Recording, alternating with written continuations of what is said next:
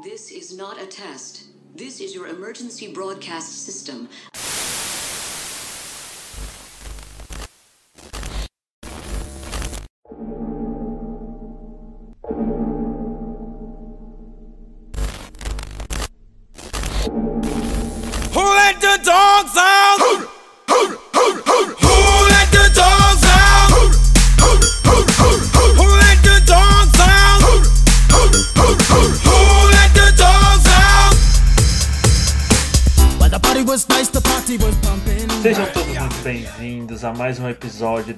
Podcast. A gente falou que a gente ia voltar e a gente voltou.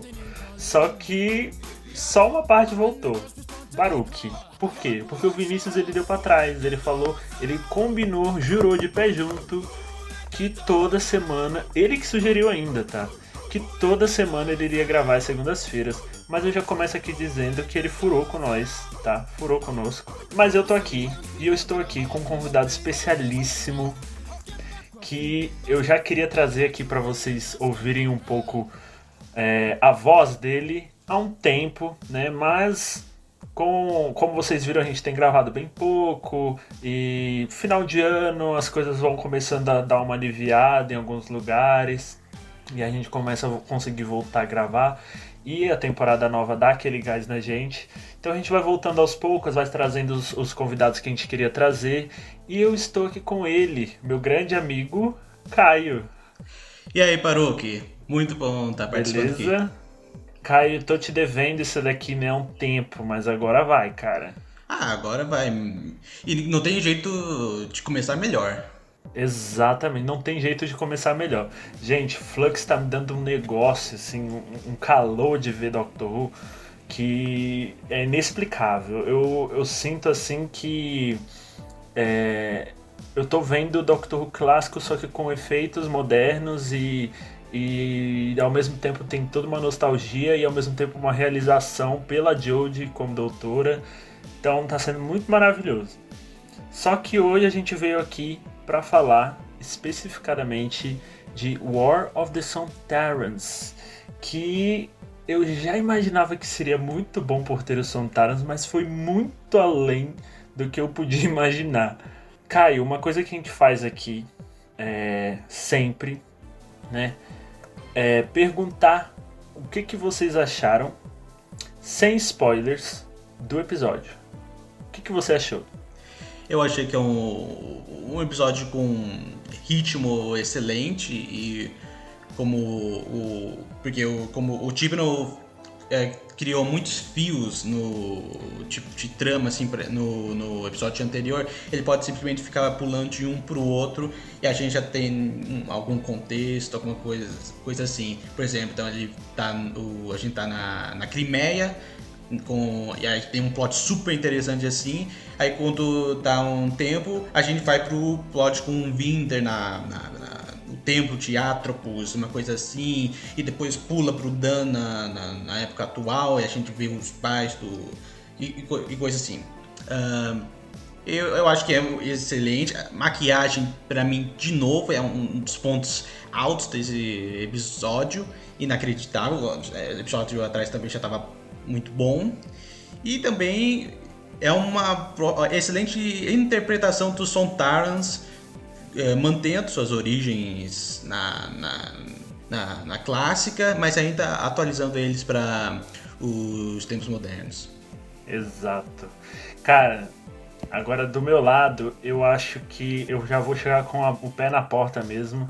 Pra mim, é a minha história favorita com Sontarans. E assim, de tudo que eu já ouvi na Big Finish, de tudo que eu assisti na série clássica e na série moderna, pra mim essa é a melhor história com Sontarans. É tudo que eu sempre quis ver com os Sontarans, exatamente eles batalhando em conjunto, assim, numa escala gigantesca.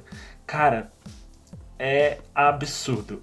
Essa, esse episódio, pra quem gosta de Santaras, é assim um prato cheio, um prato gigante. É muito, muito bom. Se não for o seu preferido, como é o meu preferido, você pelo menos vai gostar. Pelo menos. Exato. Então, assim, De toda forma, maquiagem, cenas, a produção toda tá muito boa, os atores estão excelentes. É claro que a gente vai comentar um pouquinho mais especificadamente de cada um depois lá no review com spoilers, mas eu sinto que esse episódio já valeu por muita coisa nessa temporada. Já valeu, já valeu. A gente conseguiu é, terminar esse, esse fio que co- começou no episódio passado de forma esplendorosa. A gente teve.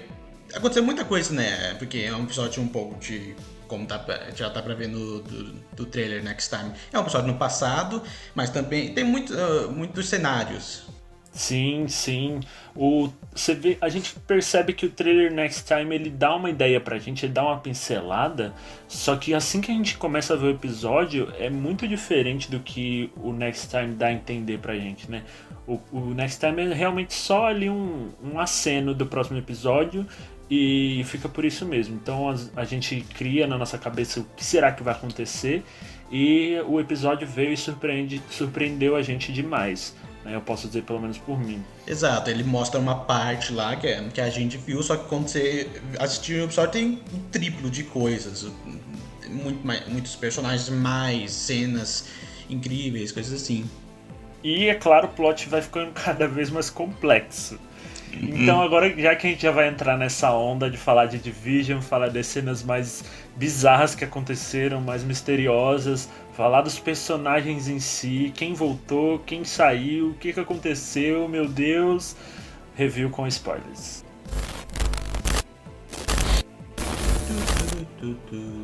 É isso, vai ser essa transição.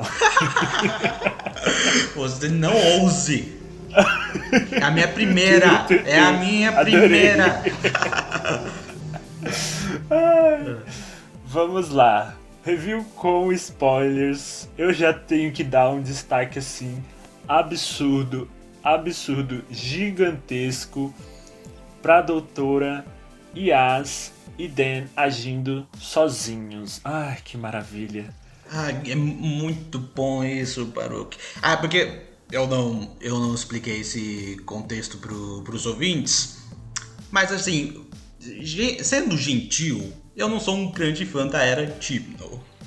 Sendo gentil, mas eh, esse episódio, e Flux no, na, na sua, no geral, ele pra mim conserta um dos erros da, da escrita do Chibnall, que é os companheiros geralmente não tem muito o que fazer. Eles ficam acompanhando o doutor, fazendo perguntas e concordando com, com ela, coisa assim. Quando o Chibnall, agora em War of the Centauri, ele separa os três ah, companions em cenários, em plots diferentes, ele, ele dá coisas para todos os companions e a doutora para eles fazerem e dá, tempo para eles se desenvolverem, coisas assim, que é uma coisa que com, com os outros, porque o, o tipo antigamente tinha três companions, geralmente não dava para fazer tanta coisa com três companions numa história de 50 minutos. Mas quando ele separou né, do jeito que ele fez aqui, ele conseguiu dar uma cena, ao menos uma cena de destaque para todos, se não mais. Exato. Cenas de destaque, falas de destaque é muito bom. E eu acho que é uma sacada muito inteligente quando você pensa que você tem bem menos episódios pra você desenvolver o Dan, né? Isso, é e muito importante. arrumar o que, o que aconteceu com a Yas. Então, eu acho que se ele tivesse aplicado isso um pouco mais lá na 11 temporada e na 12, a gente teria um, um Ryan e um Graham e uma Yas muito mais marcantes hoje, sabe? A gente tendo visto eles mais em cenas de, cenas de destaque, faria a gente ter assim eles mais pro nosso. Teria mais a simpatia do público, eu Isso, acho. Né? é, é. Eu acho que faltou muito isso. Eu acho que ele percebeu e deu essa ajeitada, deu, esse, deu esse, essa ajustada, né? É, eu também acho, porque. A Yas, pegando a Yas, por exemplo, ela ficando sem doutora, sem saber onde tá, uma coisa assim, ela acaba tendo que se valer das suas habilidades, primeiro que ela conseguiu enquanto uma policial, não sei qual o termo, treinando, estava treinando para ser policial, e também o que ela aprendeu com a doutora. Então a gente consegue ver ela tentando assim eh, fazendo plefe com os, o, os triângulos voadores e depois tentando é, entender o que está acontecendo na situação com o Vinder, assim, o que é muito mais do que em, em outras temporadas que a, do que a Yas teve em três episódios. Exatamente. E, e, assim, uma coisa que eu percebi muito na Yas é a admiração que ela tem. Isso eu não percebi agora, né? Eu Isso. percebi lá no especial. Né? Isso. Né? Ela tem uma admiração pela doutora que é absurda. É um negócio assim. Parece que ela pegou a doutora para ser o ídolo dela, né? O ídolo, a pessoa com quem ela quer se inspirar. E eu acho que a gente teve o, o detalhe final para fechar de vez esse assunto, que é o What Would the Doctor Do, escrito na Sim. mão dela. Que foi revelado de um jeito também, assim, muito sutil, muito bom. Sabe? Nossa senhora, como uhum. pode? E o Tibnall já entregou aí uma tatuagem pro Ruben fazer. Verdade, tem, já tem, já. Se não tá, tatuagem, pelo menos vai aparecer muitos cosplayers. Vai ser. Ah, sim, sim.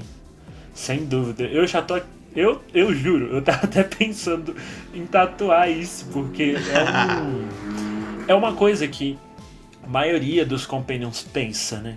Eles tentam é, usar o que eles aprenderam com o Doutor na vida deles.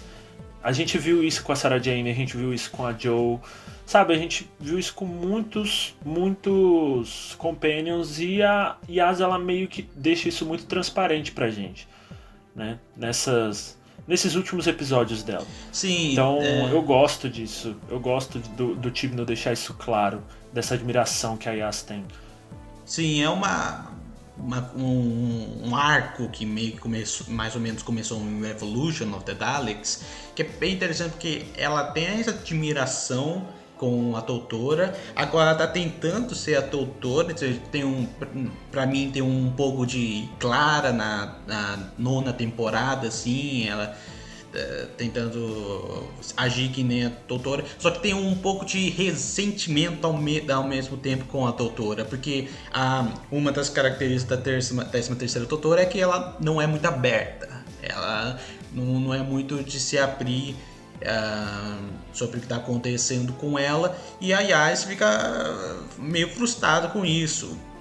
Mas então ela, ela tem que balancear esses dois sentimentos de admiração com a doutora e esse uh, ressentimento que ela uh, tem por ela. Também tem a, a questão que foi, foi bem de leve nesse episódio, mas tem, eles retomaram aquele negócio que na, em Revolution que a, doutora demorou, sei lá, não sei, nove meses para voltar para os Companions e eles ficaram chateados. Tem um pouco disso também, quando a Yas está desaparecendo, ela fala, uh, a, a doutora fala, eu vou resgatar vocês, e ela fala, você promete?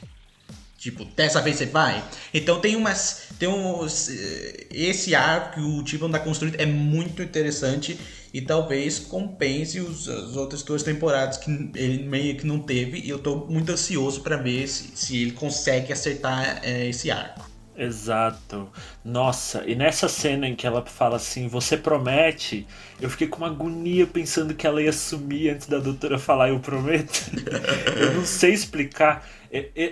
Esses dois episódios tiveram dois momentos que me deixaram com muita agonia. No primeiro hum. foi aquela cena com o Imp Angel, que eu fiquei com uma aflição tão grande, Caio. Sim. Mas tão grande que assim, parecia que eu que ia ser mandado pro passado. E a outra foi nessa, que foi, foi bem. Foi uma cena bem menor, óbvio. Mas eu fiquei muito aflito também de pensar, tipo assim, ela ser mandada para qualquer lugar. Eu pensei que eles iam morrer, sei lá, ia acontecer alguma coisa muito louca. E ela não poder dizer, eu prometo que eu vou te buscar, entendeu? Uhum, sei sim. lá, eu fiquei com essa sensação. E eu acho que é exatamente nesse ponto que o Tibno tem que continuar tocando. Tem que continuar, é, é, tem que ser por isso. De, de tocar em você, né? Tocar nas pessoas. Dar essa aflição mesmo. E outro momento, e aí eu já tô entrando aqui nos pontos altos do episódio para mim, é a volta do carvanista. Como eu vibrei na volta dele, cara. Você não sabe. Assim, eu não tava esperando. Na verdade, assim, eu, eu imaginava que ele iria aparecer em algum momento. Só que não do jeito que foi, sabe? Uhum, sim. O que, que você achou da volta dele assim do nada?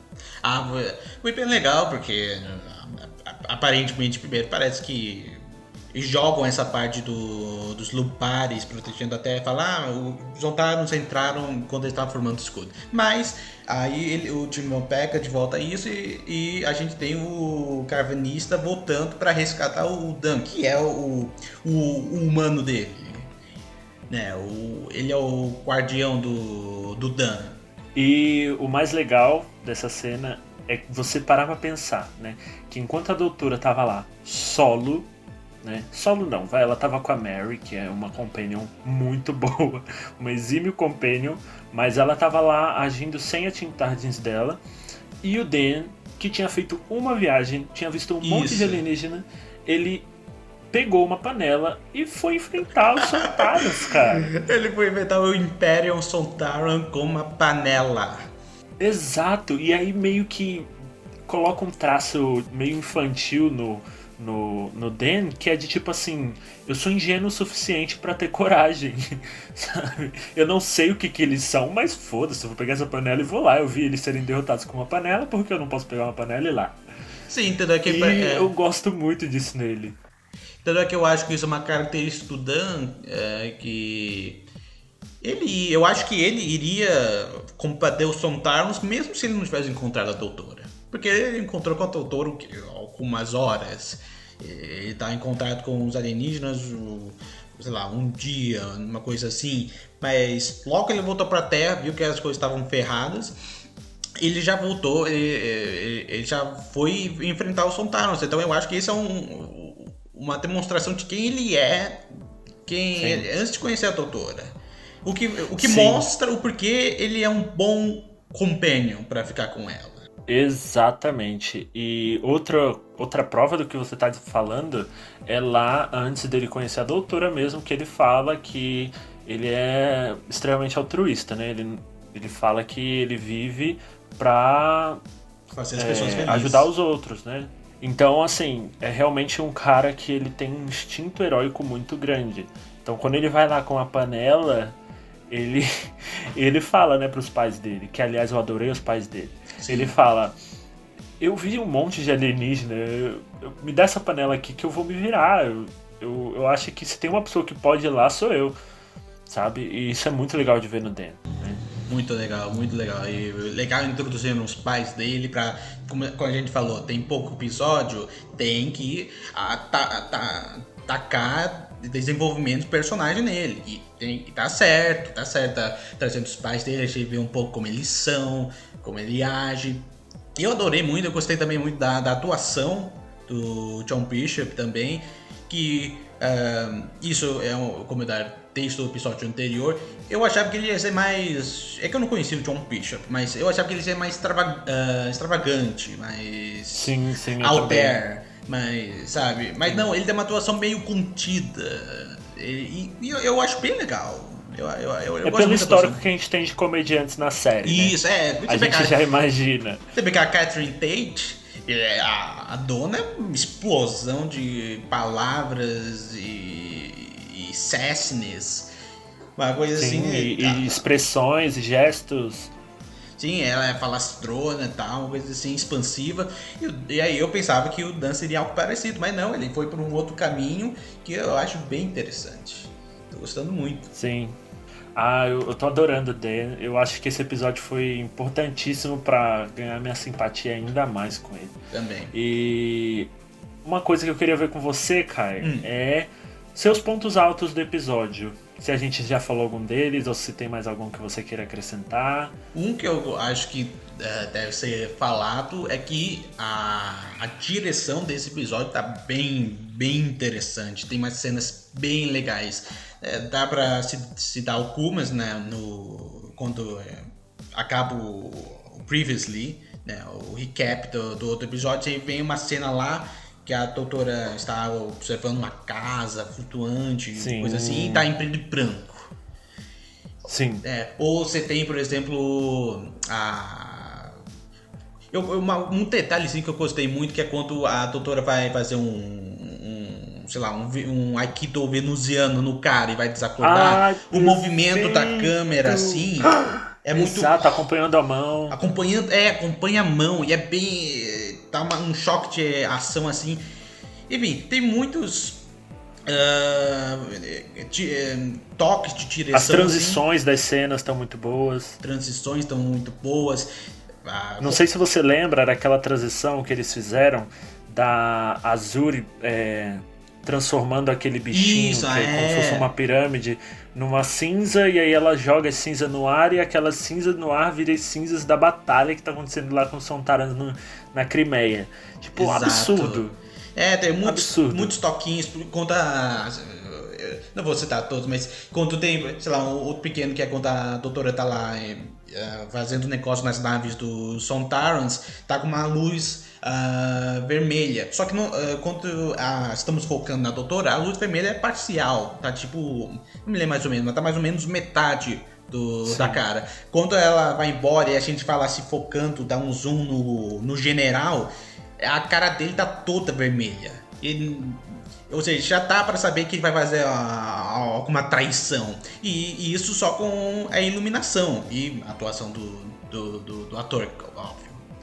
Então tem Óbvio. muitos desses toques que fazem desse episódio eh, muito, muito bem dirigido. Pra mim, melhor, mais bem dirigido do que o anterior. Sim, sim. Concordo ab- absolutamente. E outra coisa que eu acho que é importante a gente comentar aqui são as próprias atuações, né? Acho que a guest star, né, que fez aí a, a Mary Cia Cole, tá perfeita no papel. A Mary foi importantíssima, foi muito bem representada. É, eu achei muito legal, mostrou muito a força dela e, e mos- da, da Mary em si, né, da, da personagem histórica. É, mostrou muito a força dela, mostrou muito a importância dela e é muito interessante. Mostrou como ela é percussora do, do da enfermagem, né? a sim. minha irmã é enfermeira e ela falava da Mary pra mim e eu ficava, ah, hum, entendi, ah. Hoje, por causa de Doctor Who, pasmem, eu entendo por que ela é tão foda. Eu entendo por que a Mary é tão foda. Você não apenas se voluntariar pra ir pra, pra guerra, mas sendo uma mulher, sendo negra, fazendo um trabalho que era visto só por homens, pagando do seu próprio bolso pra ir pra guerra, você tem que ser foda. Sim, tem uma autonomia na, na Mary que é exatamente. Ela foi lá porque ela quis, ela montou aquele British Hotel e os caras. O British Hotel é dela. Você, ou você aceita as regras da Mary Seacole ou, ou ela não te Ou você ajuda. tá fora. Ex- Exato. Exato. É, então é isso é uma coisa que eu gosto da, da Era Chibnall, é que ele traz esses personagens históricos que geralmente eu, eu não conhecia e eu, eh, eu gosto de história eh, e muitos deles eu não conhecia ou eu não conhecia muito pouco. Ele traz, né, dá um destaque muito interessante. Falando sobre a Mary Seacole, tem um áudio da Big Finish com que ela aparece, que é o, Sim, sim. o- um box do 12, 12 Doctor's Adventures. Só que Isso. eu, eu, eu ouvi, e, mas é- não é tão bom quanto esse. É, é bem ma- mais ou menos. Esse aqui, pra mim, é a história da Mary Seacole no universo de Doctor Who. Sim, sim. A gente citou, inclusive, esse áudio que você comentou no episódio anterior lá de The Halloween Apocalypse. Ah, né? sim, sim. E o Vinícius, eu acho que ele escutou e ele ia comentar, é, inclusive, sobre se uma coisa passa por cima da outra, igual foi com a Mary Shelley. Hum. Inclusive, eu até brinquei que é outra Mary que o Tibno tá usando do, do, do universo expandido. O que, que você acha? Você acha que uma coisa sobrepõe a outra ou realmente são histórias bem distintas? Dá pra separar? Então, é, faz um tempo que eu, que eu ouvi. Mas eu acho. Eu acho que não, na verdade, eu tenho é, quase certeza que não, porque tudo que está acontecendo aqui é uma, é uma história sobre. É, um, uma história sobre história alternativa. Ou seja, Sim. no final da temporada vai ser tudo resetado.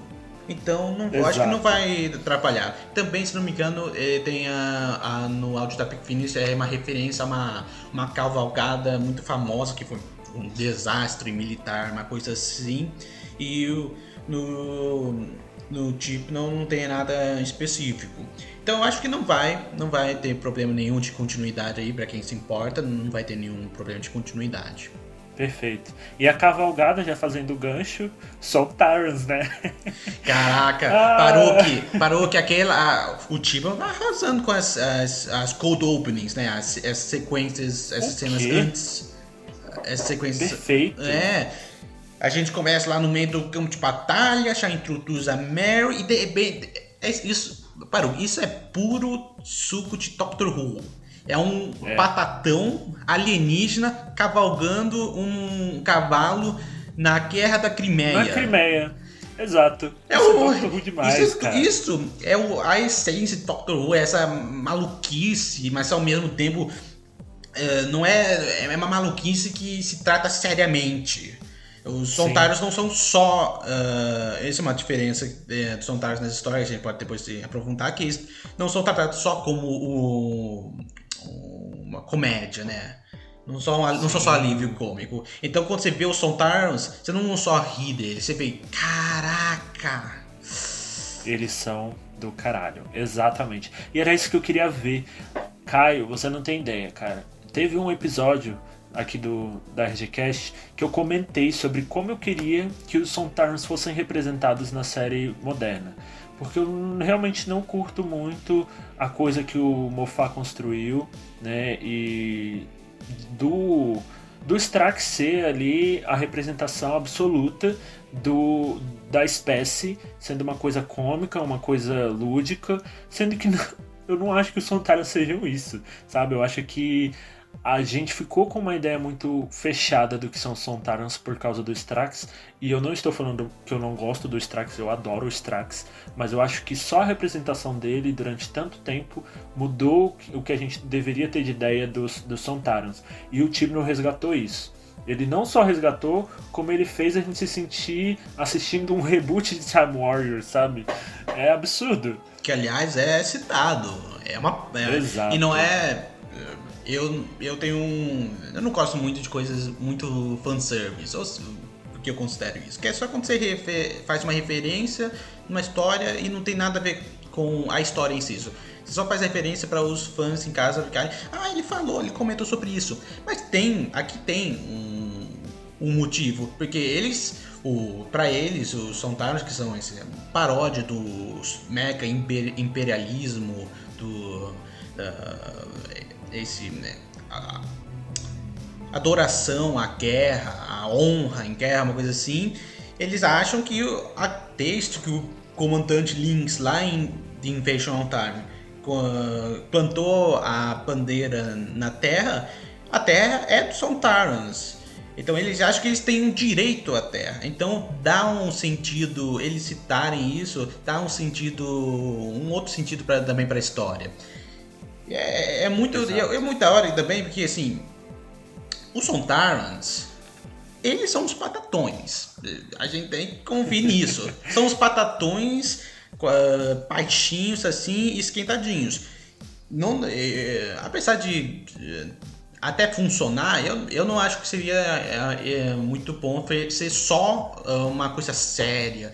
ah, uma- é uma, uma coisa séria. E o, o Chip não faz isso. Ele tem os momentos de, de comédia, que a comédia deriva dessa essa, loucura dos Sontagens pela Guerra, coisa assim, mas também tem os momentos sérios, momentos ameaçadores.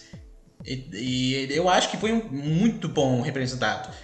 Pra mim, esse é a melhor história de Sontarans na TV desde Invasion of Time, desde a criação deles. Eu, eu faz tempo que eu não vi Invasion of Time, talvez, quem sabe, quiçá.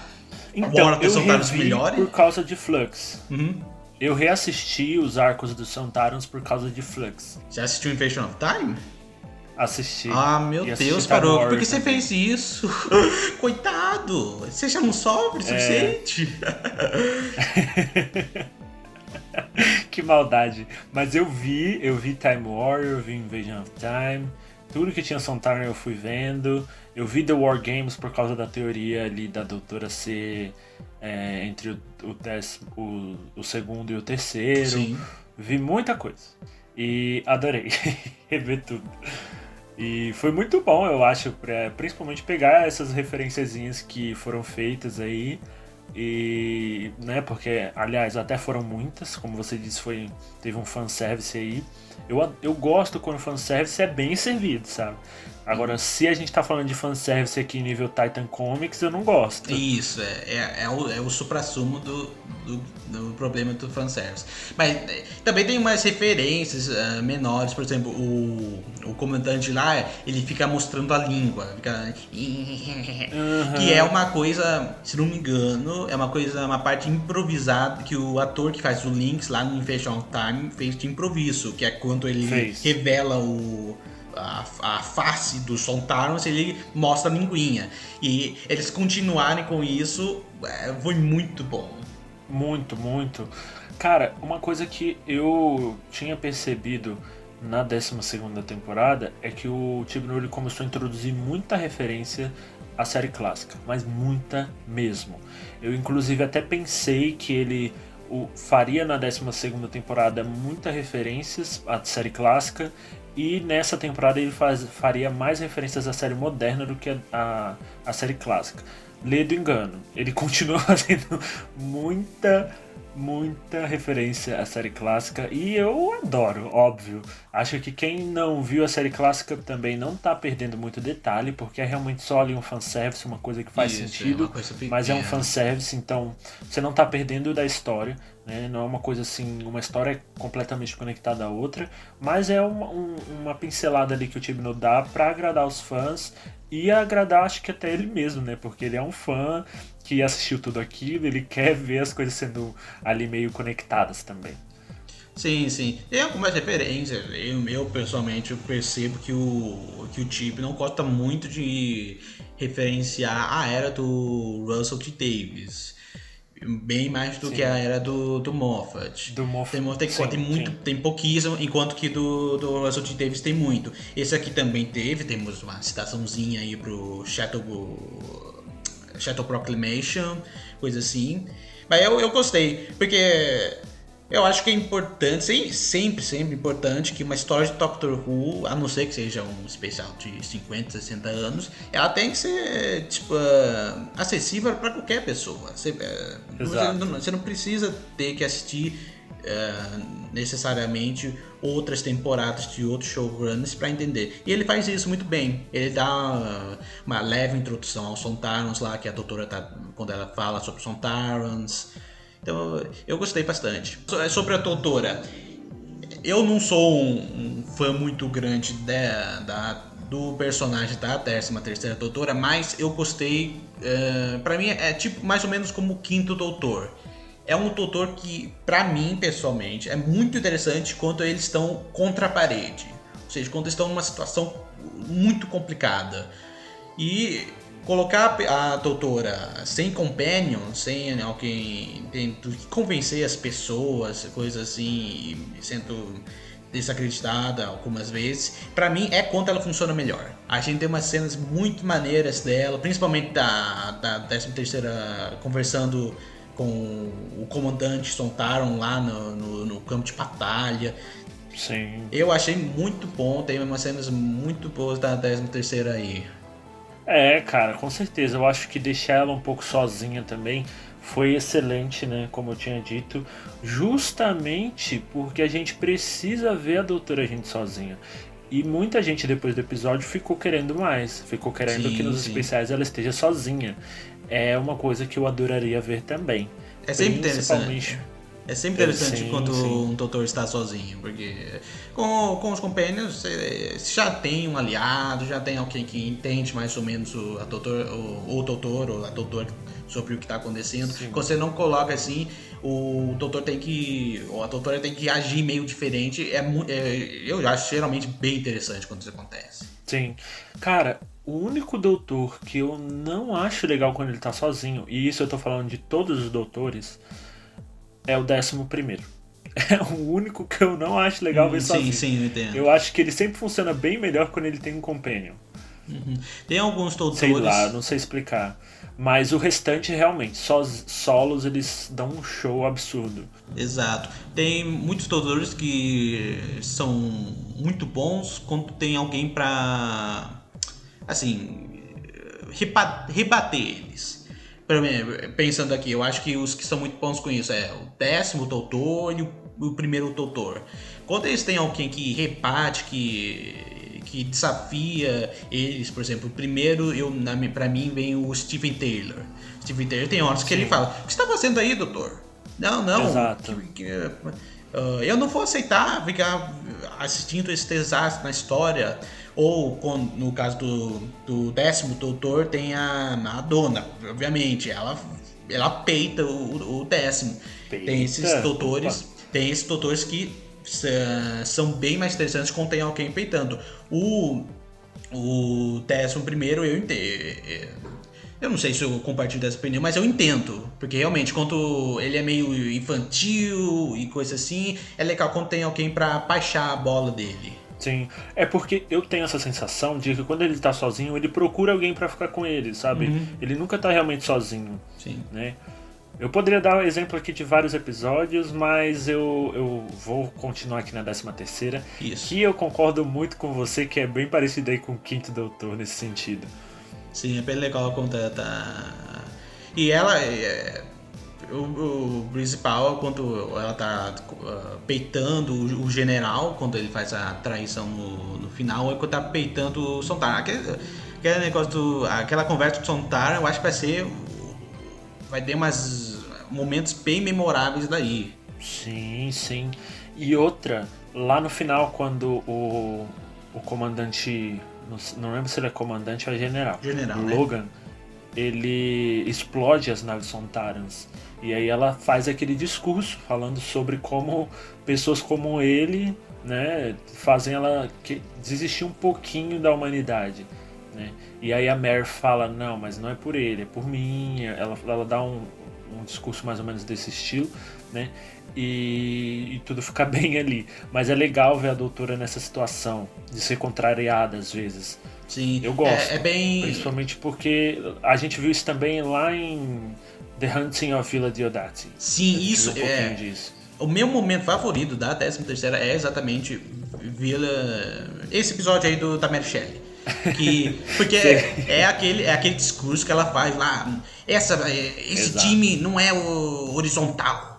Eu estou lá na, na estratosfera, sozinha. Coisa assim. É pra mim a melhor, melhor atuação da Jory, É a melhor, melhor texto do. doutora. Não sei se o não é a escritora. É o melhor texto que deram pra ela. É uma, Pra mim é é magnífico e eu espero ver muito mais disso. Sim, eu queria muito ver ela na, naquela situação de novo, né? Quando ela fez aquele discurso sobre a palavra, sobre o, o que ela carrega nas costas dela, eu acho que foi também um momento de explosão de todos os sentimentos que ela tá guardando. E eu acho Verdade. que vai ter um outro momento assim no final dessa temporada, sabe? Uhum. Eu sinto que a gente vai ter isso, porque ela tem guardado muita coisa, ela não se abre. Nesse ponto eu acho que eu me identifico um pouco com a doutora até, porque ela, ela guarda muito o- o que acontece ao redor dela, ela guarda muito o que acontece na vida dela, e depois ela acaba descarregando tudo isso e, focando essa energia em alguma outra coisa, e a gente vê um resultado completamente diferente do que a gente imaginaria. Mas eu gosto muito dessa dinâmica nessa doutora. Gosto Também. bastante mesmo. Sim. É, e o- antes da gente continuar, que a gente ainda tem que falar aí do Vinder, temos que falar de Swarm, Azur, Passageiro. Eu quero saber, você tem algumas teorias já sobre o Flux, sobre o Swarm, sobre tudo? Então, eu sou muito conservador quando chega a teorizar. Eu, eu, eu não sou um de ficar fazendo teorias muito loucas. Por exemplo, eu acho que o Swarm, os Ravagers, pra mim, por exemplo, são personagens novos. Talvez tenham- estejam relacionados com o plot do Timeless Children, mas porque tem gente falando que, ah, é uma doutora de um universo alternativo, ou é um mestre, coisa assim. Pra mim é um personagem novo, mas ligado com o The Timeless Children. Eu gostei muito da, da teoria, da possibilidade de quem é aquele passageiro que do nada Ah, apareceu. sim, Vamos deixar pro final. Vamos ah, vamos deixar a não, ok, ok. Então, tem essa Vamos teoria. segurar a audiência. Tem essa O teoria. povo tá aqui pela teoria, cara. O povo, o povo quer saber o, o que, que é no final, não quer saber o que é no começo. Mas vamos lá. Antes de tudo, o que, que você achou do Swarm? O que, que você achou da Azur? O que, que você achou do templo ali, o planeta Tempo? Sim, eu achei. eh, Novamente o Doctor Who sendo uma loucura completa, os personagens se- Nós temos a Companion conversando com um triângulo de vidro voador. Que é o, Exato. o, o guardião de, de um templo místico. É, é puro Doctor Who. E ah, o ator que faz o Swarm, James ah, Screw, uma, alguma coisa assim. O ator que faz o Swarm, ele tá arrasando. Pra mim, para mim é a melhor atuação do episódio. Provavelmente também é a melhor atuação do episódio anterior. Tipo, ele, ele tá com uma tonelada de maquiagem. De novo, um- uma das melhores maquiagens da, de toda a série. Tá com uma tonelada de maquiagem e ele tá atuando pra caramba. Pra não falar Sim. outra palavra. Ele tá atuando. É, é incrível. Parece. O, ele tá. Você vê a raiva, mas ele também tem um charme com. que ele perpassa. E, e uma- uma- esse é um negócio muito legal do, do- desses Ravagers. A gente não faz ideia o que eles são. A gente não sabe qual o limite dos poderes. Ah, de repente a gente vê eles. ah, Exato. fazendo as pessoas virar pó, depois eles estão se teletransportando. Então, isso dá uma sensação de realmente de perigo. Porque a gente, a gente não sabe o que eles vão fazer, a gente não sabe o que eles são capazes, né? a gente nem sabe exatamente o que eles querem. Então a gente, a gente ser colocado nessa posição de não desconhecer, é, para mim é muito interessante. Eu acho que os Ravagers vão ficar também marcados na história de Doctor Who. Sim, sem dúvidas. Eles, eu acredito que eles são onipotentes. Eu acredito que eles têm um poder assim inimaginável, sabe? Justamente por essa questão aí que você falou. E quando a gente fica nessa posição, porque eu acho que Doctor Who ele trata muito de monstros é, parecidos. Né? A gente tem monstros que são mais marcantes, eles aparecem mais. Mas você hoje não tem medo de um Dalek. Porque você Verdade. sabe do que um Dalek é capaz. Você não tem medo de um Cyberman.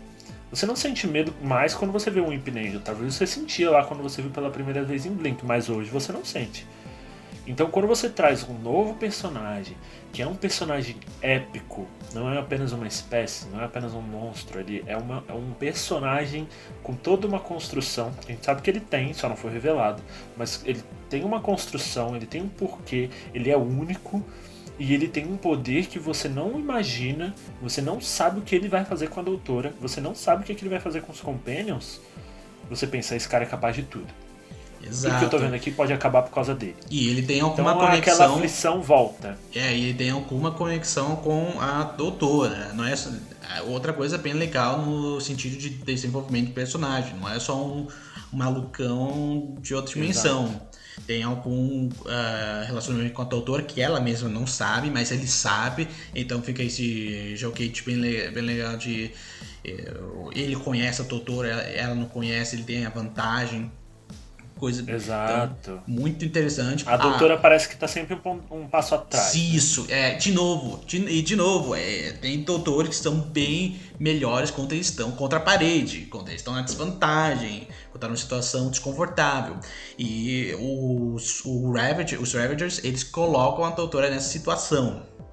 Ah, e também, só para não citar, também tem a outra, a Azuri também, que agora conseguiu mais, teve mais tempo de, te- ah, de tela, assim, e também tá eh, bem legal, a gente vê como ela ah, tem prazer em quebrar e transformar o, o triângulo voador em pó.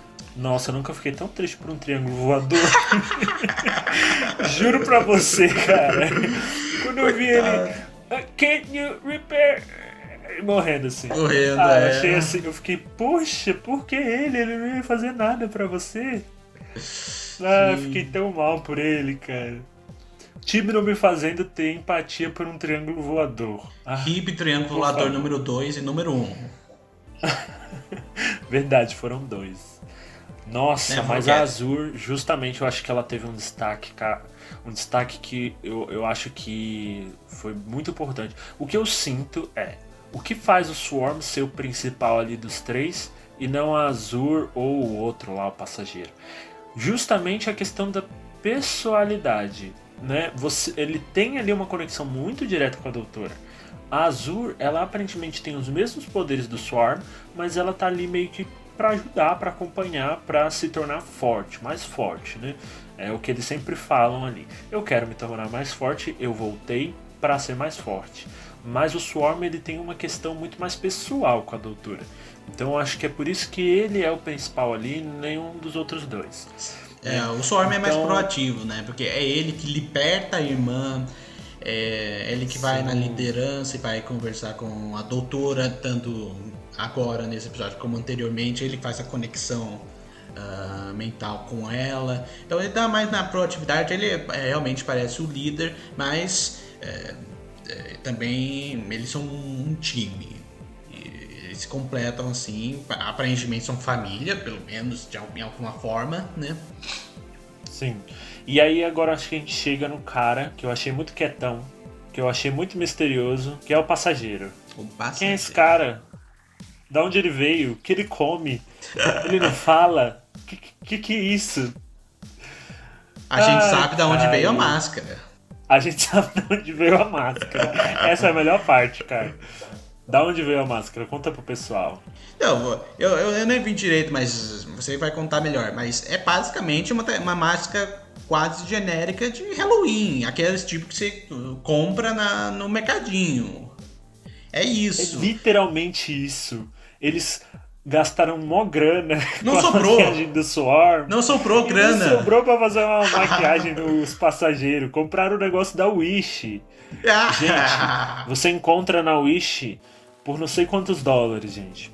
Você compra lá igualzinho que tá na cara do passageiro, de um vilão mega épico de Doctor Who. Doctor Who é isso, gente. Você tem ali uma coisa super elaborada e você tem uma coisa ali super chinfrim. Não, não, não, Ah, parou. muito é porque bom. o Tipnon, ele queria que os, ah, os fãs pudessem fazer o cosplay do vilão. Tem que ser por acessível, isso, tem que ser ele acessível. pensa nisso. claro, por que não? Ah, Tibno é uma lenda. Exato. Ai, Mas como você falou, o tipo, no- é, o passageiro surgiu do nada. A- gente teve toda du- duas cenas ah, do Swarm indo lá resgatar a irmã. É, Primeiro a gente antes dela se transformar, depois o Swarm indo lá de verdade transformando a, a, a mulher na, na Azuri. Então a gente teve duas cenas para mostrarmos a Azuri e de repente nesse episódio quando os che- chegam chegam junto um malucão uma porta Sim. uma porta um cara um gigante é, tanto de altura como de, de- de largura e a gente não tem informação só falam que é o passageiro É pra não, e pra tá não irritar não irritar o passageiro coisa assim Aparente, quando eu vi pela primeira vez, eu achei nada a ver. Mas, tipo, ué, ué, deletaram uma cena? De- deletaram uma cena? Exa- Porque não, parece não que tem um destaque, não tem um destaque, só é como se. Não, não, é o, é o, é o terceiro. Tipo, pro público. Vocês conhecem, é, é o terceiro. Mas.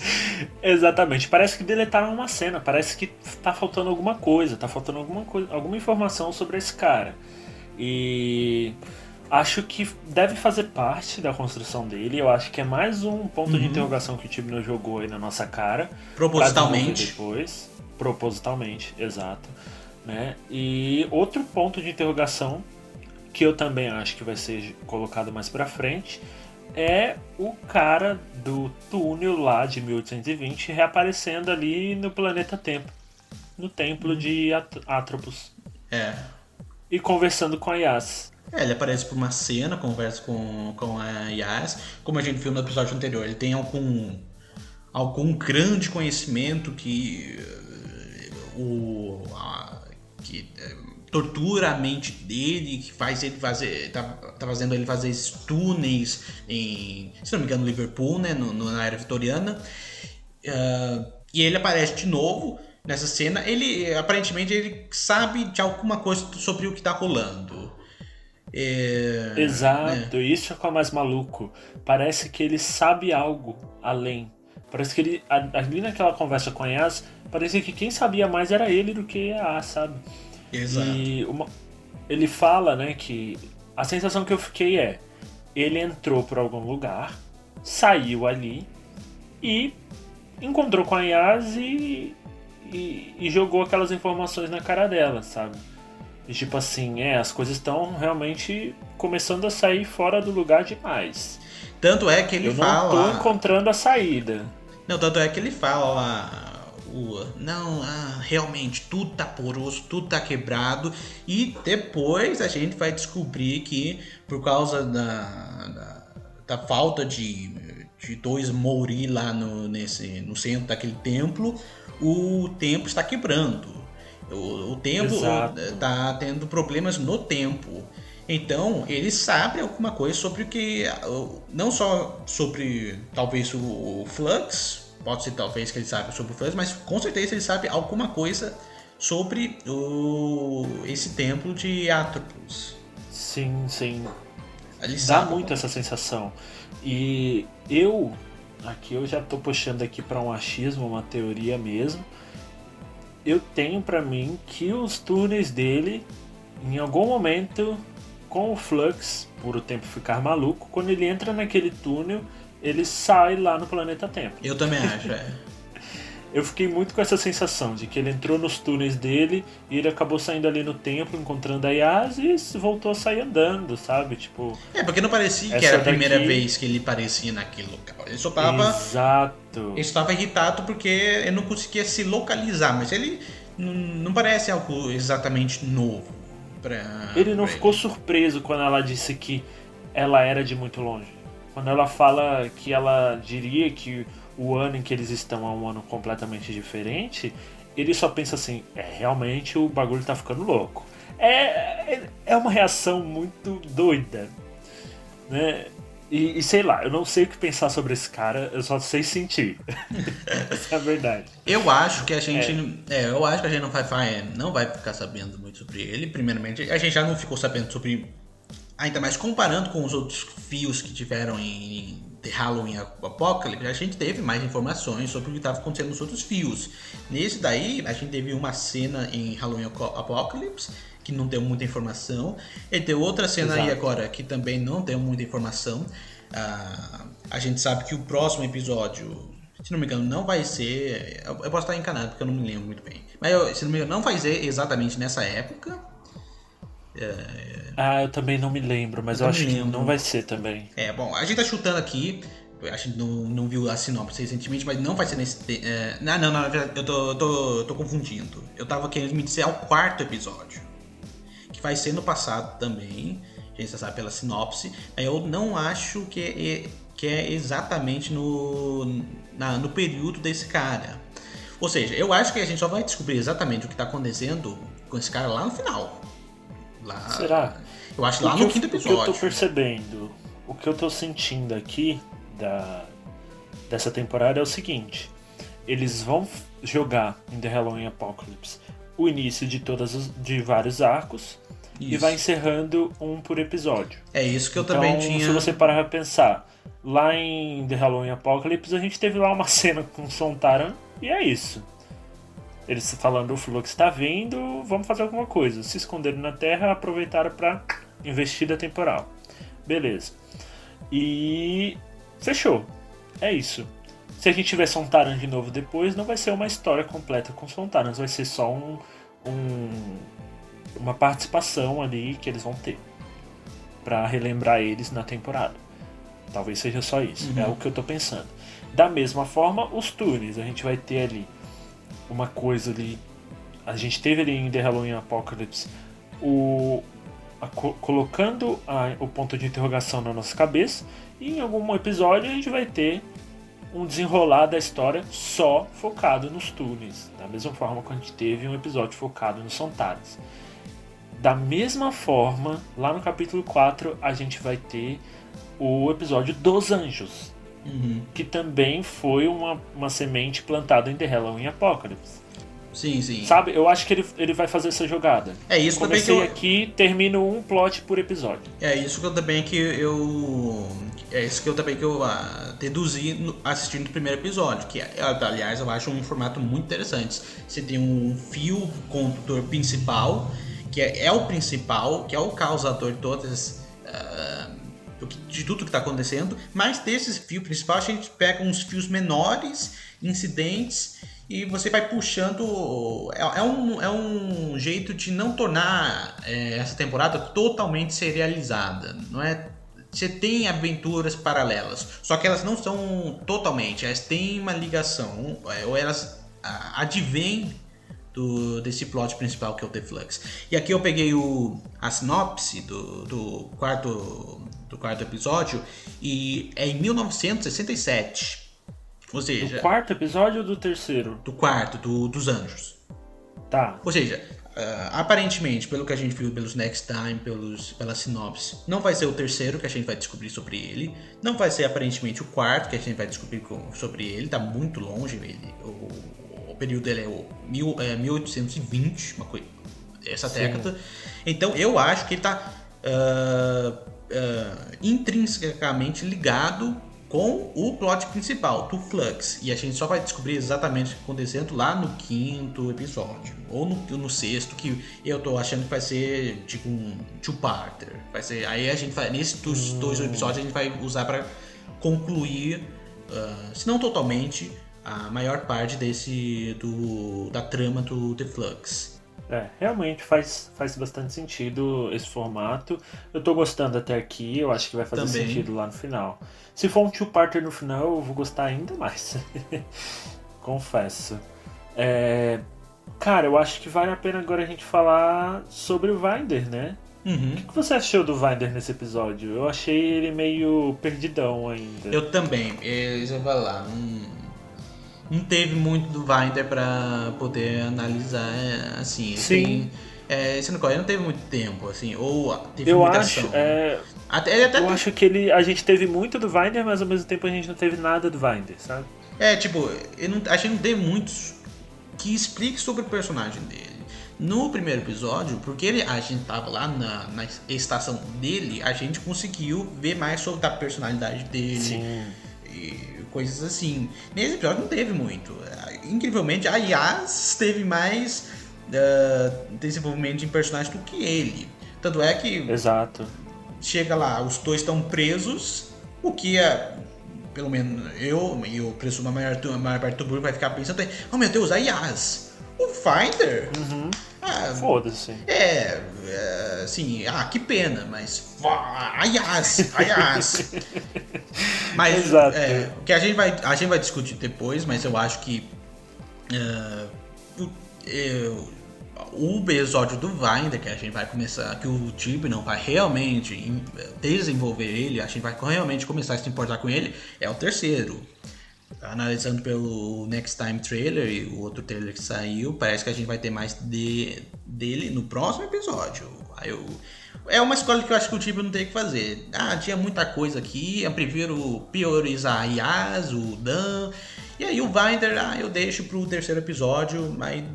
E Faz se, sentido. É, e se for, se for isso, e se ele realmente conseguir desenvolver ele bem, pra mim vai ter, vai ter hum, valido a pena. Sim. É, porque agora a gente tem os três juntos, né? Isso também. E isso cai num ponto que eu acho que você vai concordar comigo.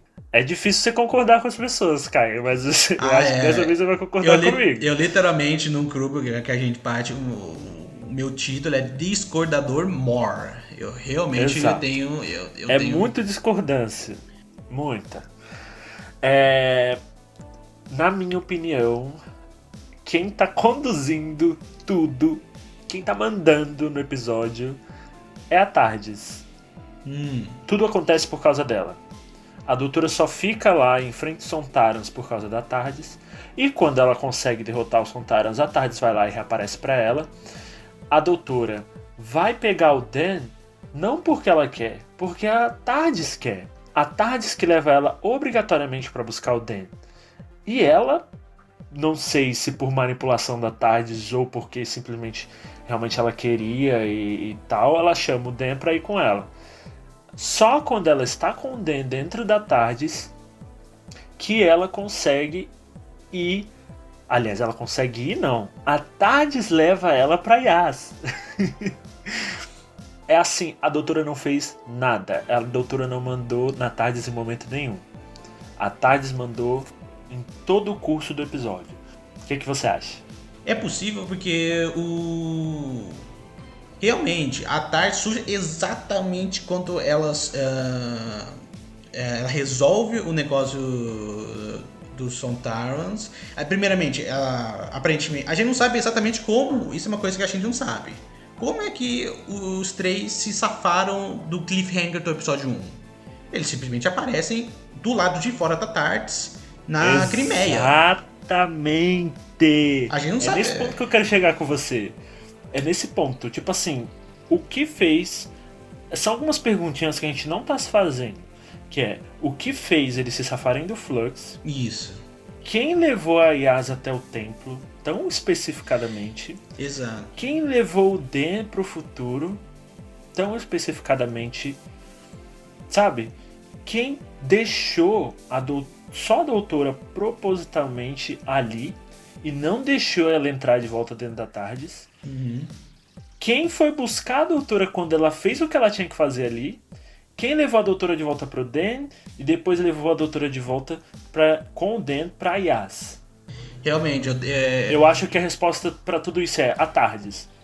Entendeu? É possível, realmente é possível, porque, tipo, ah, se fosse um, dois, eu teria que colocar por, por acaso. Mas como tudo isso acontece tantas vezes num só episódio, realmente fica muito estranho. Porque, enfim, é justamente a, a Tardes, aparentemente a Tardes, impede a doutora de sair lá quando os, Exato. eles é, quando Dan- os companions são, desaparecem, ou seja, a, a tutora é forçada a resolver o que está acontecendo e aí descobrir e descobrir que o tempo foi alterado. Senão ela teria partido de lá, ela não teria descoberto, isso- descoberto isso. Ex- Exatamente, ela teria ido embora, ela teria vazado, vou buscar os dois. Mas Realmente. não, é. ela não conseguia fazer isso porque a Tardes falou: não, você tem que ficar aqui, você tem que resolver o que tá acontecendo aqui. Deixa que o Dan fica lá, ele resolve o que tá acontecendo lá. É, e a, a doutora dá um, um Technobabble lá. Ah, o, o Flux junto com a energia do Vortex está fazendo você desaparecer. Só que eles a, a- a- convenientemente aparecem em locais tão essenciais, essen- essenciais para o plot que fica difícil Exato. descobrir que é só uma reação temporal aleatória. Exatamente. Exatamente. Então, realmente, é- é possível. É, o, o Storm explica que um dos motivos da Tars estar se fudendo, da, tá se ferrando, é porque os Moris foram.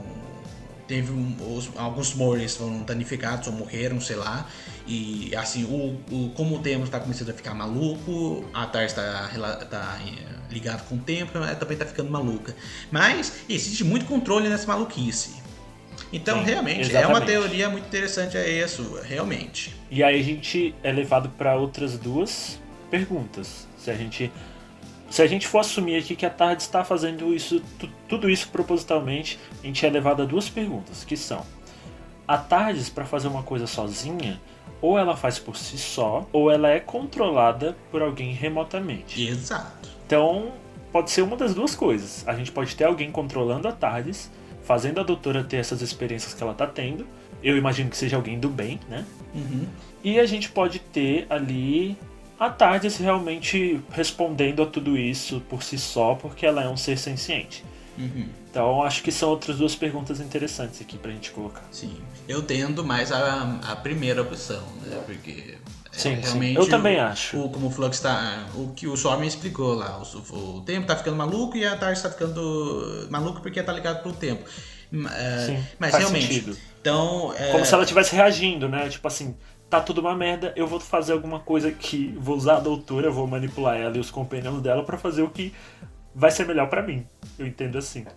É, eu acho que é, é possível que seja, seja outra pessoa controlando a, a TARDIS. É, porque a, a, a TARDIS tá ficando é, meio maluca, mas aí tem a, no meio dessa maluquice, no meio das portas desaparecendo e reaparecendo, e gosma é, preta descendo do, do teto, coisa assim, ela convenientemente aparece em locais é, convenientes. com- Exato. então, eu, é possível, eu acho que tenha alguém por trás. Quem? Não sei. Talvez. Quem? não sei. Aí eu já não coloco A minha mão no Ruth, fogo. a Ruth, ou é algum outro senhor tempo, ou é a raça. Da última vez que a gente viu a Tarde sendo controlada por alguém remotamente foi um Time Lord. Então, Então, assim. ex- exato. Então. Bom, fi- fi- fica aí a, a Fica aí teorização. o questionamento. Eu acho melhor a gente parar essa teoria por aqui que tá boa ainda, tá bonita. Não ficamos malucos ainda. Ainda. Outra teoria, vamos lá. O passageiro. É, um mistério que ficou. Primeira cena desse episódio é a casa. Hum, essa casa. Ai, essa casa. Essa maldita E aí casa. rolou tanta coisa sobre essa casa, ao redor dessa casa. Quem é essa casa? O que é essa casa? O que, que você acha, cara? Eu não faço. como, como eu falei, eu sou meio conservador nessas coisas. Eu não faço ideia. Tem. Nem quer fazer ideia. Eu, pra mim é. a- Parece. Talvez por causa do. Eles colocaram em preto e branco, parece que é algo relacionado com o passado do doutor. Sim, é o Porque que dá a entender, né? É o que. Porque você vê algo em preto e branco, você pensa em algo anticamente. você Tem essa qualidade de, anti, de antiguidade. Então, talvez seja algo do passado da doutora. Ainda, talvez, ah, já, já como uma senhora do tempo, talvez ainda como Timeless ah, Child. Eu acho que é algo também do passado. de- Porque é, é- é relativamente. Não, não, não, não tão parecido, mas tem algumas um, paralelos com o que o Tipno fez no décimo, na 12 temporada, daquelas visões que a doutora tinha da, da criança no portal, lembra? Sim, sim. Então, parece que é a mesma coisa. Sempre que a, a, a doutora fica desacordada, memórias do inconsciente dela do, de quando ela era a Timeless ah, Child reaparecem. Pa- é, tal- talvez seja algo assim, como eu meio que interpretei. Mas também, É, Baruch, faz é- sentido. mas como- tem outras também teorias mais malucas aí, né, Baruch? Fala Ah, aí. tem, tem. Ou você tem. Cara, eu vi muita gente comentando sobre a possibilidade de ser o nome proibido, calma, Ah, Lunk não. Barrel. Ah, Long Barrel! Ah, não! Lunk Barrel não! Ele vai. Eu, eu não duvido nem um pouco do tipo não abrir Não. essa caixa de Pandora. Não duvido também. Mas eu não sei se eu gostaria que fosse Lang Barrel. Você gostaria? Bom, é é uma, das, é uma coisa que eu, eu. Como eu falei, tem coisas que eu não gosto da era, tipo, da era do tipo, não. Uma delas é o plot da Timeless Child. Eu não vou ficar reclamando aqui, porque não.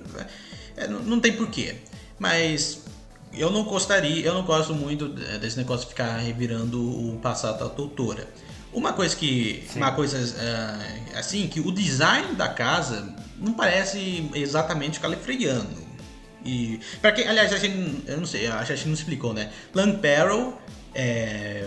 Tirado Isso, do. boa. Vamos lá. O que, que é Lang Barrel, Caio? Lang Barrel é ah, todo o Senhor Tempo ele ele vende uma casa e Lang Barrel supostamente de acordo com um livro da Virgin New Adventures, ou seja, lá dos anos 90, enquanto o Doctor Who estava no hiato, é um, li um livro chamado Lang, ah, Lang Barrel eh, que seria a casa do Doutor onde ele cresceu. E esse da onde livro ele nasceu, da Isso. onde ele viveu, as pessoas que seriam a família dele moravam ali. Sim, os primos deles, porque lá aparentemente todo mundo se chama. Não, não os primos, porque aparentemente todo mundo lá é, é primo. Então, e aí. É, é uma daquelas coisas, o Lang Baron é uma da- dessas coisas que tá- está ligado à teoria do Cartman Master Plan, que seria um jeito que o que o e, o, o script editor da, da época do sétimo doutor, o Andrew Cartmel, Ah, ele faria para dar um pouco de mistério para o doutor, enquanto revelando mais coisas sobre o doutor. É, e aí, por que, por que essa coisa foi é uma é um elemento dos livros do Wildner's Years, como eles chamam lá fora, que nesse período que o a Dr. Who foi em ato, muita gente não desconsidera absolutamente, desconsidera o, o, a, o Cartman Master Plan, coisa assim. Mas como o Chibnall trouxe de volta e canonizou os Morbius Doctors com o plot das Timeless Child, tudo é possível. Então é possível que aquilo seja alguma versão do plot do, do, do, do, Long, do Long Barrel. Ai, meu Deus do céu. O que você eu acha? só Isso? acho. Cara, eu acho que é muito possível sim. Eu acho que o time ele faria isso. Só que assim, se é pra falar de Long Barrel, cita, faz uma menção. Fala assim, ah, ah, no tempo que eu vivi em Long Barrel. É isso, acabou, não precisa dar muito mais detalhe. Só que da forma como ele colocou, se for Lang Barrel, ele vai ter que desenvolver. Ele vai ter que explicar é. o que é Lang Barrel, ele vai ter que dizer o que a doutora fazia lá, senão vai ficar uma coisa completamente jogada. Olha o mistério Isso. que foi criado nessa primeira cena para essa casa. Se for Lang Barrel, não é só sobre ser Lang Barrel, vai ser sobre tudo que envolve Lang Barrel. E aí eu acho que mora o É problema, sobre- porque é, você vai estar sobre- introduzindo muita coisa além da série clássica para pessoas que muitas vezes não estão afim Exato. de saber, sabe? Esse, é, esse é um dos problemas uh, para mim do, do blog da, da Timeless Child e vai depender muito como o time não continua a desenvolver ele é que é, não é não parece ser muito bom se ele for se basear muito na, na série não só na série clássica como e nesse caso no universo expandido Vai ficar muito complicado, já tá, já tá mais ou menos complicado pra, pra pessoas que não, não acompanham a série, obviamente, a gente tá falando de- do ponto de vista deles, os, ah, a audiência leiga, casual, já tá mais ou menos meio, meio estranho, meio complicado, mas ainda tá, ainda tá pra seguir. Se ele for cavando ainda mais nessa deep lore, né? É, ne- ne- negócio do Deep Lore do universo expandido de, um, de, uma Sim. possível origem do Doutor, é, ele vai ter que ele vai ter que ter, é, demorar muito tempo para desenvolver isso para explicar. Não sei se ele vai fazer isso em, em, sei lá, dois episódios, porque ou, ou, ou três, né? Porque a gente vai falar sobre o que parece ser o próximo, talvez. Então, eh, fazer isso em mais quatro episódios, vai, ah, e com todos os outros fios que ele já ah, destacou e ele vai desenvolver, parece meio complicado. Exato, eu acho que fica muita, muita coisa, assim, sabe? É, eu não sou contra de falar de Lang Barrel na série, tá? Eu brinco que é a palavra proibida e É. tal, mas eu não sou contra, não. Eu só acho que é o seguinte, se a gente vai falar de Lang Barrel, vamos falar de verdade de Lang Barrel. Vamos, vamos fazer aí uma nova temporada, explorar um pouquinho mais, a- colocar alguns outros personagens, explorar um pouquinho essa época, sabe?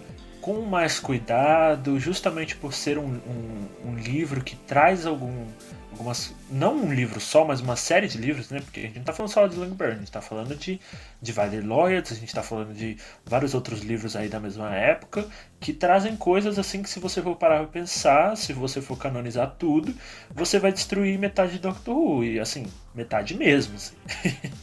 Sabe? É muita É. coisa. Então tem que tomar cuidado, eu acho que só no, na onde vai pisar, né? Eu acho que vale a pena falar de Lang Barrel, talvez não agora, sabe? Acho que agora vale mais a pena falar lá do. Se quer falar de Pearl Harbor, fala. Se quer falar da série clássica, fala. Mas vamos pisar com cuidado nesse campo dos Wilderness Years, porque tem muita coisa nesse, nesse tempo, né? E eu acho que é essa a minha opinião sobre isso ser ou não Lang Barrel, né?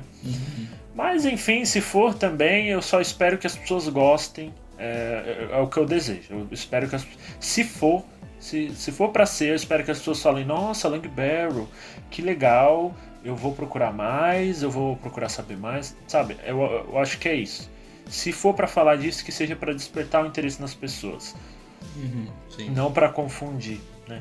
É, por isso que eu acho que vai ser algo, vai ser algo novo. uma criação que vai estar relacionada diretamente com o Timeless Child. Porque aí ele consegue. O, o tipo, sendo isso, não precisa explicar tudo também, não, né? pode deixar partes, coisas em, no mistério ainda, mas, e, mas não, não vai demorar tanto tempo, não vai tomar tanto tempo de, de tela assim. E aí eu acho que fica faltando só a teoria do nosso querido passageiro. Você gostaria de contar pra gente, Caio? Então, é, advindo dessa estranheza do, do, do passageiro, de ter surgido do nada, e lembrando-nos sobre o, um, dos, um dos fios que a gente foi desencapado no episódio anterior da Halloween Apocalypse, que é a um interesse romântico do Dan, que é a Dai, a Diana, né? Diana. Que é, a gente vê em, Apocal em The Halloween Apocalypse, que ela começa a ser. Ela tá numa, numa rua deserta lá, numa, perto de uma casa, aparentemente abandonada, uma coisa assim. De repente, uma voz fica puxando para ela pra, em direção à casa. Ela entra e de repente está num, num lugar bizarro com água e atrás dela tá quem? Azuri. E a gente termina, esse fio acaba aí. É a última, é a última vez que a gente vê os Ravagers. É exatamente isso com a Diane. Aí, pegando isso, e de repente, quando eles voltam, eles estão com uma terceira pessoa, depois deles terem abduzido uma, uma terceira pessoa no, no, no episódio anterior. É possível que o, esse passageiro, de alguma forma, seja a Dai, seja a Diane. Cara, quando, fa... quando foi dito isso pra mim, quando eu li isso da primeira vez, eu falei assim, cara, é a lógica. Faz sentido, é faz todo sentido. Teoria, é lógica. Isso, é, é, exato. Pela linguagem do, de cinema, pela linguagem de, de narrativas, é essa a, a conclusão mais, uh, mais, óbvia. mais óbvia. E isso faz também muito sentido numa questão de. Uh, de, de desenvolvimento de, perso de personagem.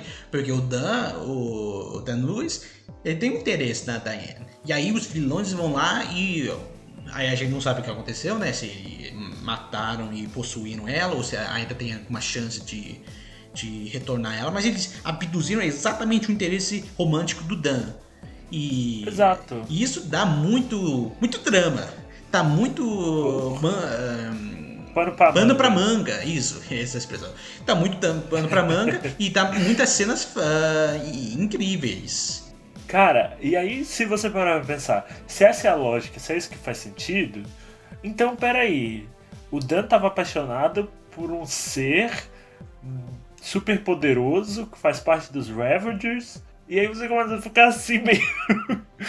Não, Como mas- isso tudo tá ligado, sabe? Não, mas não. Aí, não assim, pode ser que não, não, não seja, né? Não seja a mesma pessoa. É, pode ser que seja uma coisa completamente diferente, que ali a gente vai ver o que aconteceu entre The Halloween Apocalypse e o, o passageiro, porque uma, uma fala que o Swarm mesmo diz é que a gente, os humanos, né, são muito lineares.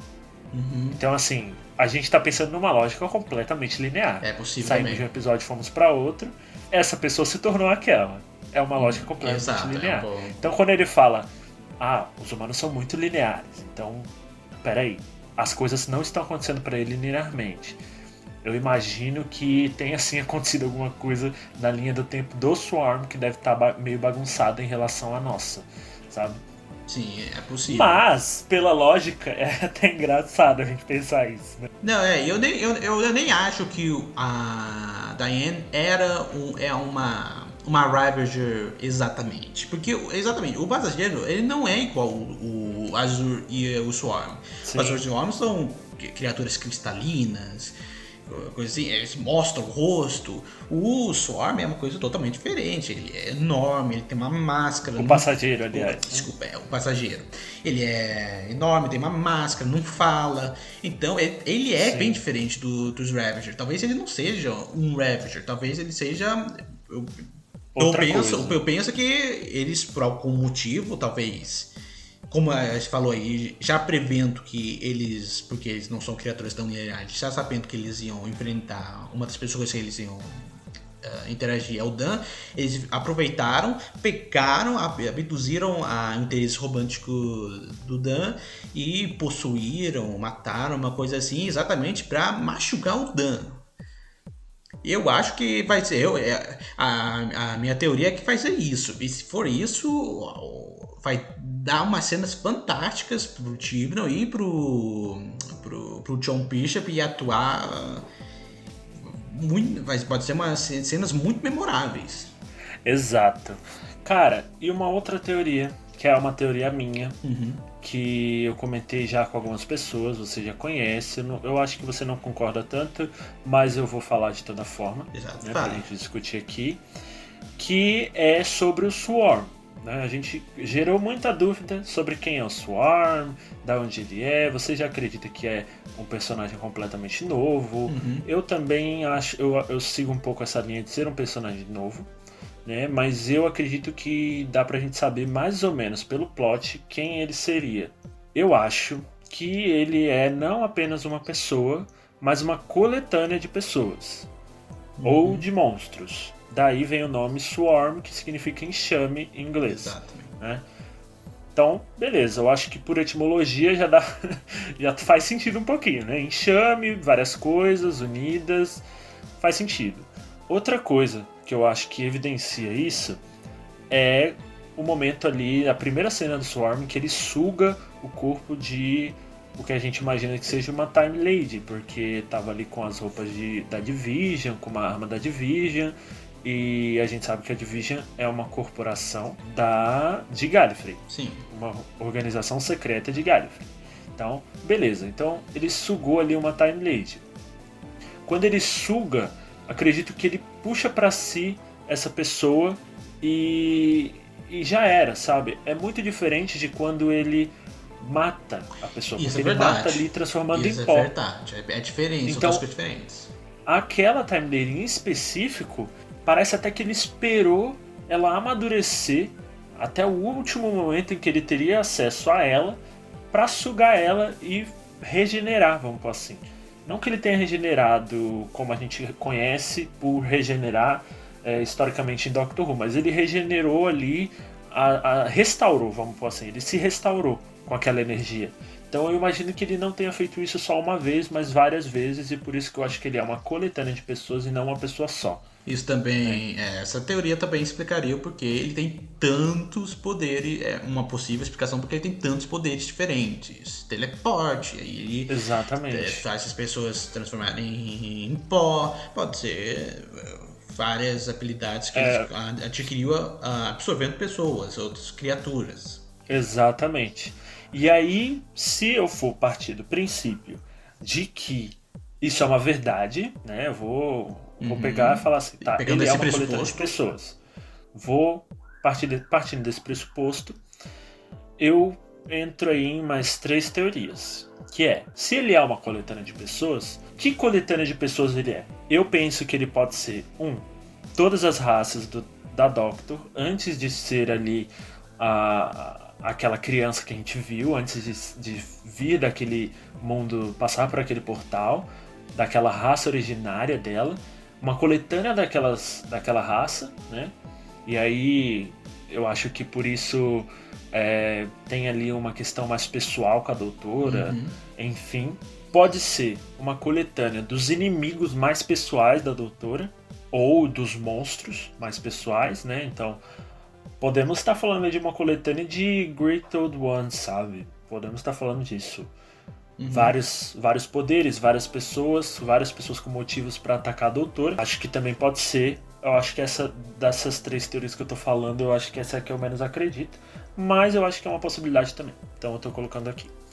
E da terceira, é, todas as regenerações que a Doctor esqueceu. Então, nessa hum. teoria, a doutora teria deixado de ser aquelas regenerações lá de Brain of Morbius. E aí meio que o Canon continuaria intacto, sabe? A gente veria uma coisa sendo separada da outra através do Swarm. A gente veria exatamente o momento em que uma coisa é separada da outra, né? A doutora dessas regenerações antigas, que nesse caso seriam pré-Hartnell. Sim. Então, eu acho que dessas três teorias faz sentido porque O Swarm, ele é um ser que tem a, aquela questão muito pessoal com a doutora. É como eu disse, eu não acho que a Azul tem tanta, tem tanta essa coisa de a doutora, a doutora, a doutora. Eu acho que o Swarm tem muito mais isso do que ela, sabe? E, por exemplo, eu acho que dessas três teorias que eu tô falando, todas elas se encaixariam nesse sentido, por ter uma questão ali mais pessoal mesmo, né? Eu acho que quando o Swarm ele ali se soltou, né, ele sugou ali aquela Time Lady e se restaurou e se soltou, ele quis mostrar aquilo pra doutora como se fosse uma jura de morte. Sabe aquela cena clássica de filme de que tem um julgamento e aí o, o cara, é, o réu é condenado e aí ele fala que ele vai sair, vai pegar todo mundo que colocou ele lá dentro?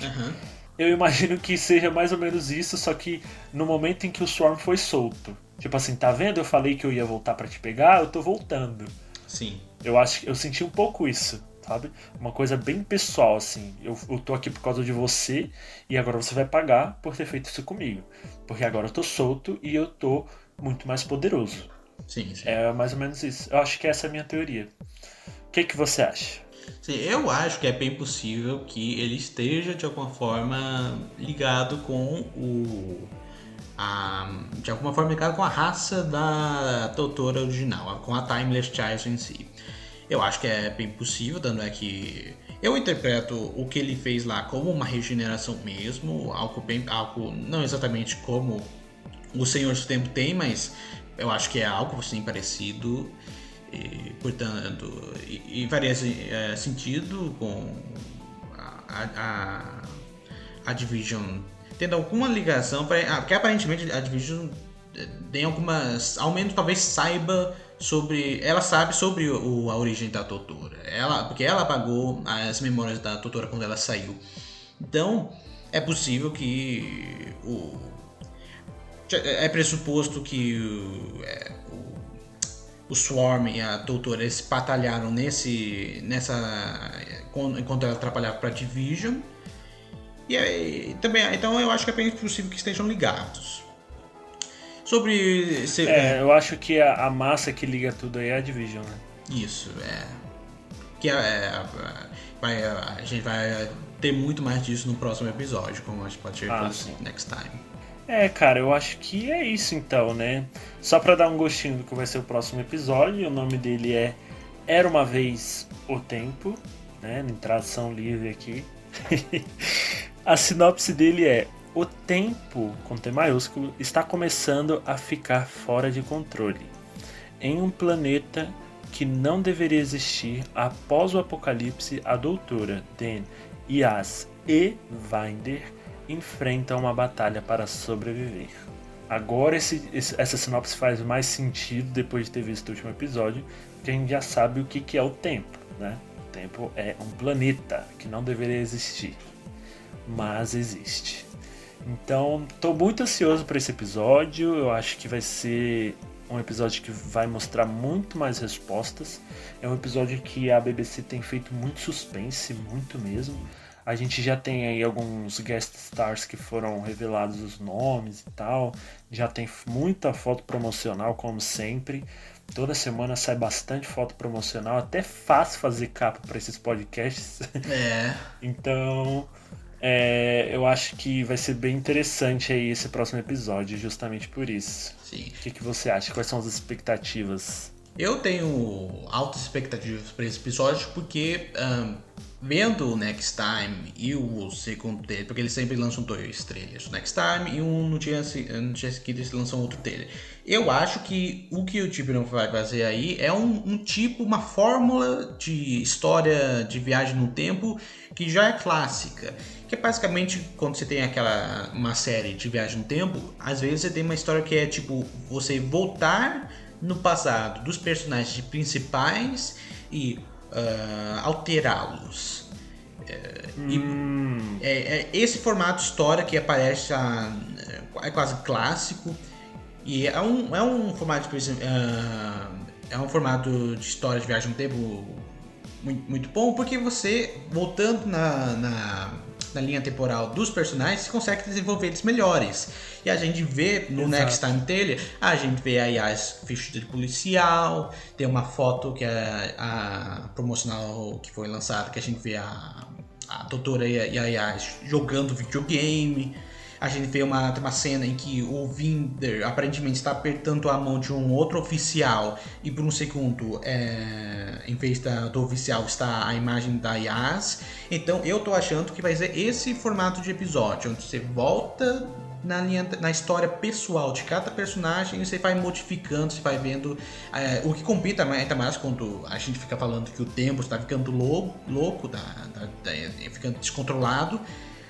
É, então, pra mim, vai ser esse tipo de personagem. E se o tipo não acertar nessa, no desenvolvimento do, de, do- de personagens, é, vai ser muito bom, tanto pra desenvolver a Yas, como pra desenvolver o Winter, como falamos, e ainda, como a gente viu também, vai ter negócio da Division. A gente viu lá o Dan, o Winder e a, eu acho que era a Yas, todas vestidas com a- as armas da Division, um uniforme meio da Division.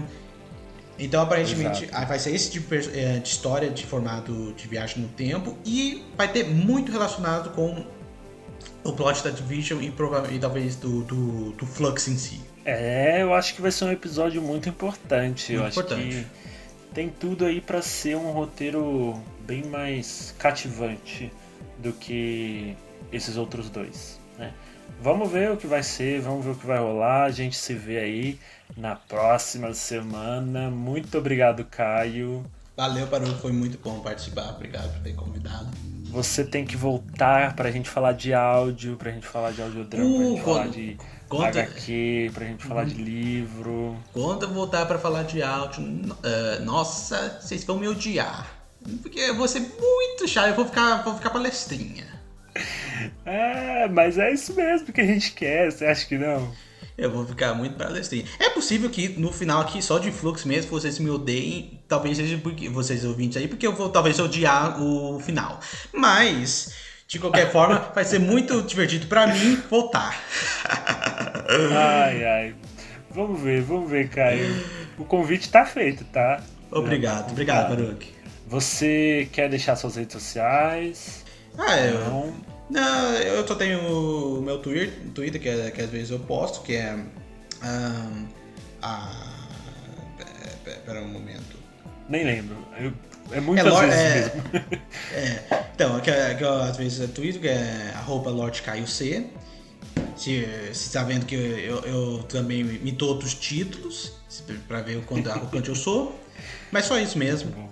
É, eu acho que o ouvinte da rádio já sabe que tem que mandar e-mail para podcastradiogalifrey.gmail.com Já sabe que tem que seguir arroba Rádio Galifrey tanto no Twitter quanto no Instagram. E sabe também que tem que curtir a página da Rádio Galifrey lá no Facebook. E temos também o nosso grupo do Telegram, que pode ficar à vontade lá para comentar. Tá meio paradinho, mas em breve a gente volta lá a postar algumas coisas lá no grupo. E eu acho que é isso, gente. Mandem mensagem pra gente falando o que, que vocês acharam. A gente tá pensando em colocar esses podcasts de Flux gravando ao vivo para vocês. Talvez seja uma boa ideia. Abrimos aqui o, o, o espaço de comentários no Spotify para quem quiser fazer um comentário sobre esse episódio. Então aproveita que tem esse agora esse recurso, né? E já fala aí, você gostaria que esse episódio fosse gravado ao vivo?